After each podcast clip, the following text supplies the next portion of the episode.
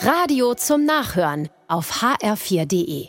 Es war soweit. Lange hatte ich es vor mir hergeschoben, doch irgendwann musste ich es angehen. Das Ausräumen meines alten Kinderzimmers. Beinahe jeder noch so kleine Gegenstand, alte Postkarten oder Konzerttickets ließen nun endlich viele Erinnerungen wach werden. Doch was kommt in den Müll und welche Dinge möchte ich weiter aufbewahren? Gibt es vielleicht sogar einiges, was sich noch verkaufen lässt? Umgehend fällt mir der Werbeslogan einer großen Verkaufsplattform ein. Hier heißt es, haben Sie noch Schätze im Keller? Ich lächle bei dem Anblick des Berges an Sachen, die sich bei mir über Jahrzehnte angesammelt haben.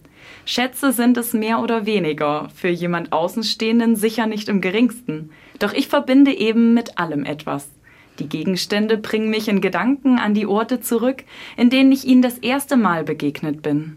Heute am Gedenktag vom heiligen Franz von Assisi möchte ich mir eines seiner Zitate zu Herzen nehmen und nach diesem Schema aussortieren. Es lautet, denk daran, wenn du diese Welt verlässt, kannst du nichts mitnehmen, was du erhalten hast nur das, was du gegeben hast. Der Satz stimmt mich nachdenklich. Ich schaue auf ein altes Mandala-Buch, welches noch wie neu ist, und schon kommt mir meine kleine Nichte in den Sinn. Sicher freut sie sich riesig, wenn ich es ihr vorbeibringe. Zugegebenermaßen habe ich selbst keine Verwendung mehr dafür.